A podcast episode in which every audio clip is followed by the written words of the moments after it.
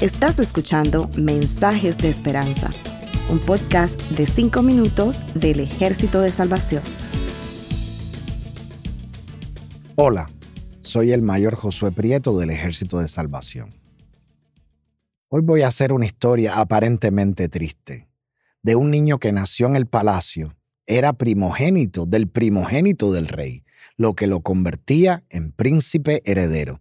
Tenía un nombre maravilloso, Meribaal, que significa enemigo del enemigo de Dios.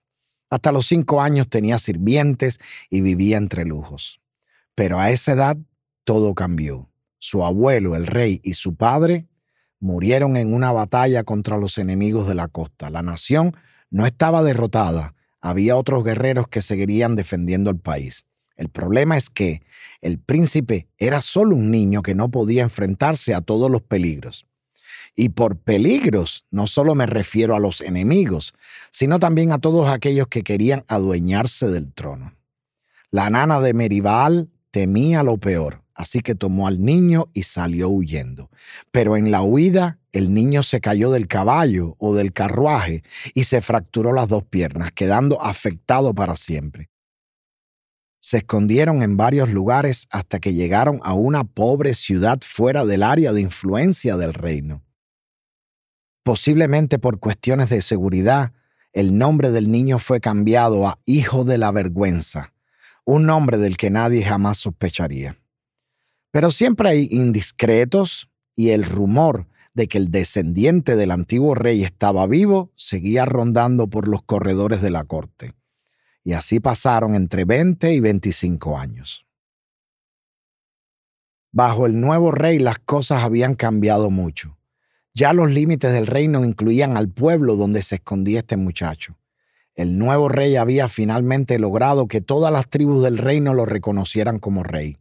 Los enemigos de la costa habían sufrido derrotas y habían perdido a muchos buenos guerreros, así que se habían mantenido bastante tranquilos, evitando ser desplazados o completamente derrotados.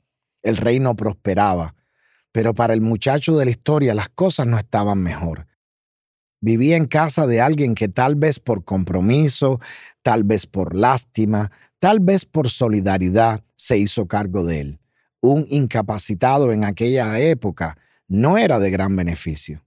Posiblemente no era tratado bien, al menos estoy seguro de que no era tratado con respeto. Podrán ustedes imaginarse cómo ese muchacho vivía, dependía de la caridad de los demás en un pueblo donde no había muchas riquezas. Posiblemente no recordaba nada de su infancia acomodada. Tal vez le habían contado algunas cosas, tal vez no y casi sin aviso se aparecieron los soldados del rey y se lo llevaron para la corte. La situación no parecía buena. Tal vez iba a ser ejecutado o encarcelado de por vida. El muchacho no podía defenderse. Nunca había sido entrenado para luchar, sino solo para huir y esconderse.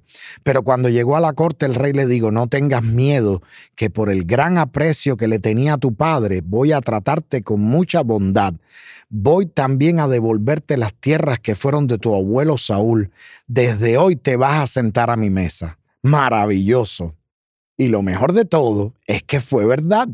No fue en lo absoluto una maniobra política. Si nos ponemos a pensar honestamente en la situación, sabemos que el joven no tenía posibilidad de convertirse en rey. En esa época nadie hubiera aceptado a un rey con una discapacidad. Así que hemos llegado a un final feliz. Nos encantan los finales felices, ¿verdad? Si quieren pueden leer la historia en Segunda de Samuel 9. Pero yo no estoy haciendo esta historia porque me gusten los finales felices. La historia nos enseña algo. Fuimos creados para disfrutar de lo mejor de la creación de Dios, incluyendo su presencia. Pero el pecado nos ha dejado como incapacitados, quitándonos todos los privilegios que debíamos haber tenido y nos mantiene alejados de Dios, huyendo y escondidos.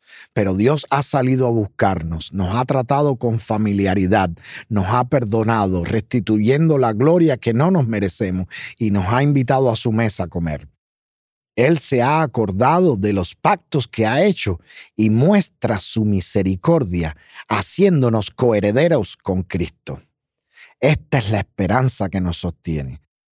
Así como Mefiboset fue tratado como hijo de David, Dios nos ha dado la potestad de ser hechos hijos de Él, como leemos en Juan 1.12.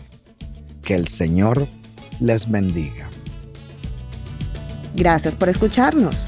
Para conocer más sobre nuestros programas, por favor visita salvationarmysoundcast.org. Dios te bendiga.